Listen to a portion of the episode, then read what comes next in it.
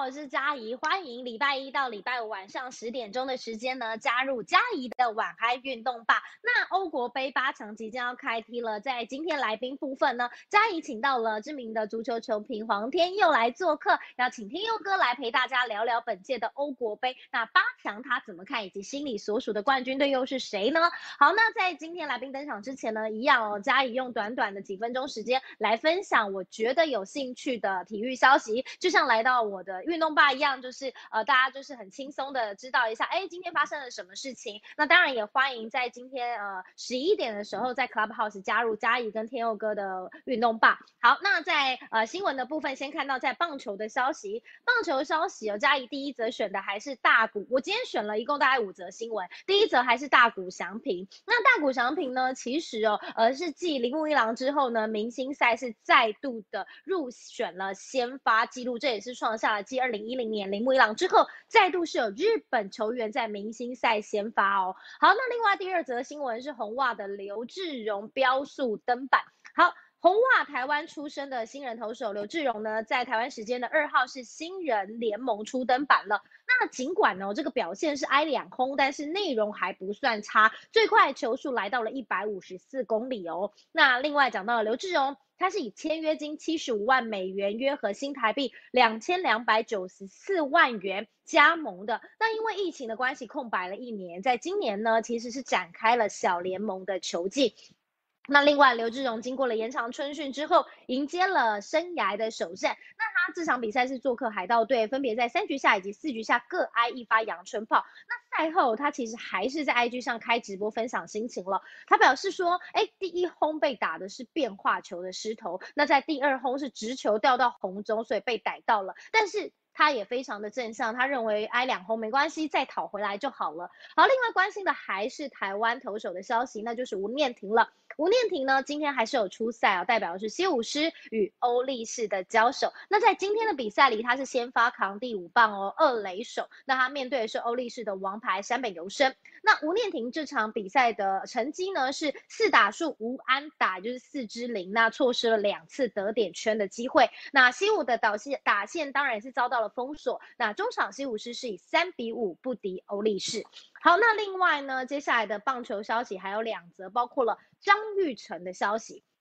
好，张玉成呢，现在是在印第安人队效力的旅美好手。那他今天有上场，他上场是代打上场，守游击。那他今天的三打数交出了两支的安打，三支二，其实算还不错的成绩，也走出了打击的低潮。只是呢，印第安人不敌太空人队的阿土伯阿图维的逆转满贯全垒打，那最后还是以二比七落败，这是比较可惜的。那最后回到了台湾的消息，那就是中华职棒了。除了大家关心的就是选秀的消息。之外，其实今天有一个很不错的宣传影片哦，那就是呃新北市场侯友谊呢携手富邦悍将的洪总要一起宣导疫苗的接种，因为在新北市的部分获得配发了十二万多剂的莫德纳疫苗，那在今天开始也开放七十二岁以上的长者来接种了。那新北市的新闻局也推出了一支的短影片，就由市长侯友谊跟在地的棒球队新北在地棒球队就是富邦悍将的总教练洪义中共同宣导疫苗接种前。跟后的注意事项，这影片也是非常的可爱。那未来呢，也可能会推出像是李宗贤啊、张敬德两位的人气球员，希望带领大家在家里居家运动，一起宅在家顾健康。好，这是棒球消息。那接着看到在篮球的部分，篮球部分当然今天很重要的一场比赛就是公路对上老鹰的比赛。这场比赛是东区冠军战的第五场比赛了。那双方的主力战将就是字母哥还有崔样。都没有出席，因为他们都是因伤缺阵的。但是呢，公路的其他四大战将得分都超过了二十分。那在这四汉重创的情形之下呢，合力拿走了一百零六分，也重创了老鹰哦。同时呢，是以一百二十三比一百一十二击退老鹰，在系列赛也已经取得了听牌的优势。好，接着看到的是在足球。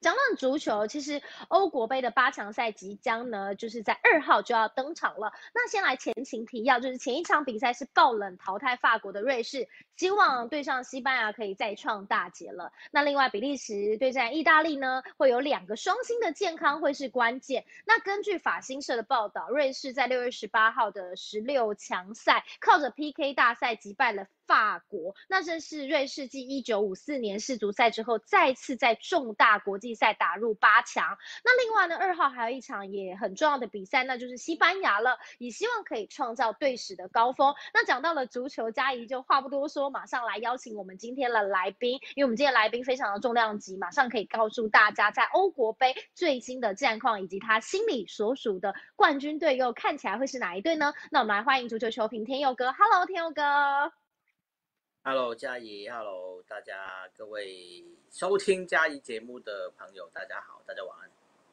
好，所以 Hello，大家好。今天，嗯，对对对，今天这场今天的这两场比赛，我就先讲，因为八强是分两天举行。今天晚上呢，第一场就是瑞士对西班牙。那这场比赛当然了，一般看好都是西班牙相对是比较强一点的。那西班牙在呃前两场小组赛其实他们踢的不好哦，他们都踢平对手。嗯。直到第三场的小组赛呢，因为他们中场核心呢，就是巴塞隆纳的那个布斯科斯呢，他原先是新冠确诊哦，那后来就是解就是新冠确诊隔离之后复出呢，他就带领西班牙连赢两场，包括呃呃最后一场小组赛五比零了。打败斯洛伐克，以及晋级到了晋级到了十六强之后呢，也顺利的呃击败了克罗埃西亚。当然那场比赛也是打到延长赛，哦双双方在呃九十分钟是三比三，非常精彩一场比赛。后来打到延长赛，西班牙再多进两球才淘汰对手的。所以感觉西班牙的情况是渐入佳境，它越来越好，啊表现越来越的理想。那反观瑞士哦，我们看到瑞士其实在呃前面小组赛呢。呃，他是所谓的小组的呃第三名才晋级，他他其实，在小组的成绩并没有特别的理想哦。但是到了十六强，面对法国那场比赛，可以看得出来，瑞士是一支非常团结的球队，而且他们在劣势之下，嗯，还是不放弃任何的希望啊。当时他们总教练就是做出很多人员调动，把很多替补球员换上来之后呢，整个情势就逆转了。也是在一比三落后的情况下追成三比三平手，那当然最后踢 PK 淘汰了瑞士，呃淘汰了法国。不过到了八强这场比赛有一个非常重要的问题，就是他们的队长扎卡哦，就是效力兵工厂哦，对，呃头发染成金黄色，这次哈。扎卡是累积黄牌，这场比赛要停赛。嗯，那如果大家有看那场比赛，在呃加时的时候，其实跟 PK 的时候啊。加卡都有去把他的所有队员围起来，围成一个圆圈，给他们训话，给他们精神鼓励。其实扎卡对于瑞士队来说，他确实是非常重要的一个球员。他就是那种在国家队打得特别好，到了俱乐部就表现 普普的那种球员来。那呃少了扎卡的话，可能对瑞士来说，尤其是中场的，尤其是整整体的那个呃前后的串联。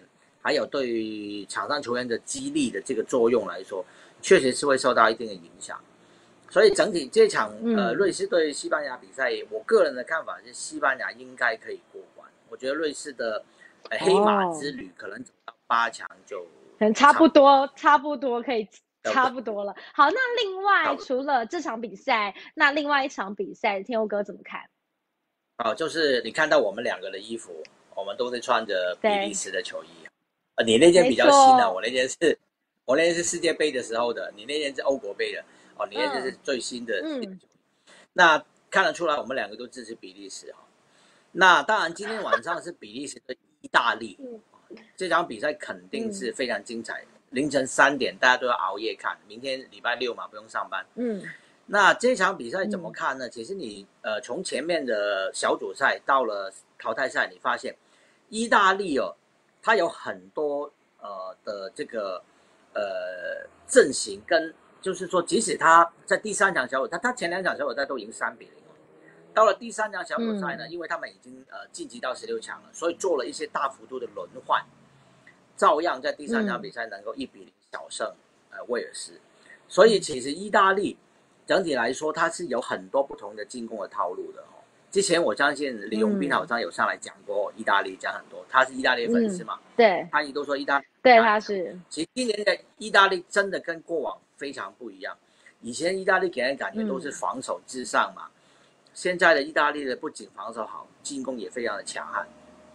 当然，他到了十六强那场比赛跟奥地利的是打到延长赛，才赢的哈。嗯，但至少在九十分钟还是证明他们的防守是做得非常好。因为奥地利其实在前面的一场小组赛面对乌克兰的时候，也是展现出他们非常有这个强悍的进攻能力哦。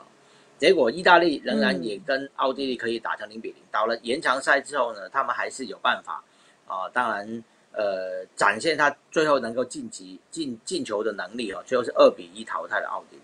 那当然，意大利这场比赛有个好消息，就是他们的队长铁利里哦，基耶利里啊，这中后卫的队长，嗯，在这场比赛是可以伤愈归队。他也原本在前两场小组赛他有出，后来因为大腿拉伤，所以他停就是休息了两场。嗯。那他的付出有什么好处呢？就是因为他在意大利哦，呃，面对就是比利时的前锋卢卡库哦，嗯，他在意大利的情况其实是能够克制这个卢卡库的，就是他是有能力对付卢卡库，因为大家都会担心说卢卡库是这个呃刚结束那个赛季的意甲的进球王哦，他在国际米兰，嗯，他是呃这个赛季刚结束的赛季进球最多的球员。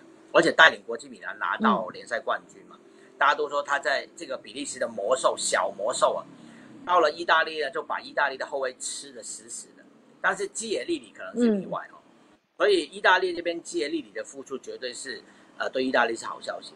那另外比利时刚刚你有提到嘛，有双星是有些身体的状况，呃德布劳内这边曼城的中场核心呢，其实他在之前哦在欧冠。决赛的时候就已经受伤了，那那一次的受伤还蛮严重的。后来说他到了欧国杯，本来应该是要戴面具上场的，哦，结果也没有。嗯，我看到他还是呃，后来还是有有出赛，不过他前面的小组赛还是有先休息，后面替补上来。呃，尤其是在呃第二场的小组赛那一场是对上哦对丹麦的那一场小组赛。瑞士是先落后了半场落后哦，结果后来呢，呃，换上德布劳内之后，马上他一传一射啊，他进一球助攻一球，嗯，帮助比利时逆转。可以看到德布劳内对比利时的重要性在哪里。除了他之外，当然就是伊登阿扎阿扎尔哦，也是呃有有一点有点伤哦。这两个两名球员在对葡萄牙那场比赛是有点受伤，所以如果他们两个都没办法上场。目前看到的消息是说，呃，程怡啊，就是不一定能上场，但是也不排除可以上场的这个消这个可能性。那如果两个人真的都不能上场的话，确实对比利时在进攻上面是会有很大的影响。那如果你跟意大利斗防守，看来是不太聪明的的地方，就是尤其是比利时本来就是，呃，在进攻上面，这些都是进攻很有才华的球员。所以真的少了他们两个的话，可能卢卡库真的要肩负更多的这的任务。还有就是阿扎尔的弟弟啦，小阿扎尔哦，在十六强那场比赛，嗯，其实他有进了一个非常漂亮的进球，就是一比零淘汰比利呃葡萄牙嘛，淘汰淘汰 C 罗的球队嘛，所以呃小阿扎尔可能也需要在这场比赛也拿出很好的表现。那我相信，呃，我个人是支持比利时啊。但这场比赛我真的有点担心，就是如果双星真的缺阵的话，呃，就对这个结果就 比利时会有点担心，对，就会好那高一点点。那另外想要问的是，像接下来的呃八强赛嘛，那一路最后你心里所属的冠军你会是谁？应该是比利时吧。如果不要讲健康因素的话，你希望谁夺冠？你希望谁夺冠？跟你觉得谁会夺冠？其实，其实决赛这两支球队，我个人看法，我希望是英格兰对比利时。哦，就是另外一个签表，就是明天那两场比赛，就是英格兰对乌克兰，丹麦对捷克。哦，就是这一场就是黑马的对决，两支完全赛前没有人预料会打进到八强的球队。那英格兰从一开始就是大热门了。那他的他的签运也不错，他在这边如果他赢了，嗯，呃，他如果明天呃明天那场比赛他如果赢了乌克兰，接下来就是对丹麦跟捷克的胜方嘛。但是比利时那边你看了，比利时如果赢了意大利，非常有可能他下一场就要对西班牙。你看比利时从十六强开始是先淘汰葡萄牙，然后淘汰意大利，还要再对西班牙，倒过来也一样。如果是意大利。他第一场当然也蛮辛苦了，呃，加时才赢呃奥地利嘛，然后是呃八强要淘汰比利时，到了四强要淘汰西班牙，也都是非常强、非常难打的一个呃签表，所以感觉上英格兰比较能够养精蓄锐，到了决赛之后才好好的来对付这个对手。那英格兰跟比利时其实在三年前的世界杯，如果大家记得的话，他们两支球队碰头过两次哦。英格兰跟比利时在小组先打一场比赛，后来季军战呢，两队又再碰头，两场比赛都是比利时赢哦。所以呢，当然英格兰是怀抱着复仇的心情而来的。如果两队在决赛碰头，我觉得应该是非常非常精彩的一场比赛。个人是支持英格兰，对，是，嗯。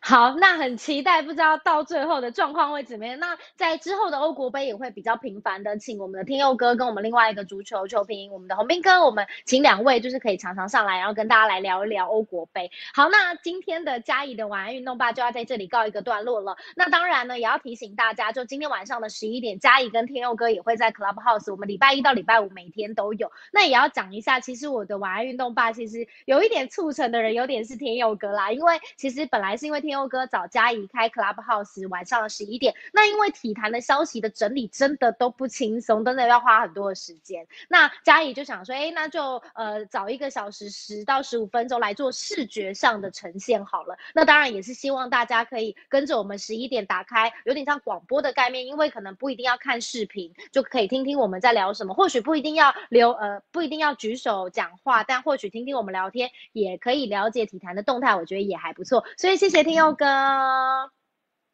嘉怡，好，然后也谢谢收看直播的大家，那我们就晚点再见喽。那今天的晚运动版就在这里告一个段落，大家拜拜，拜拜。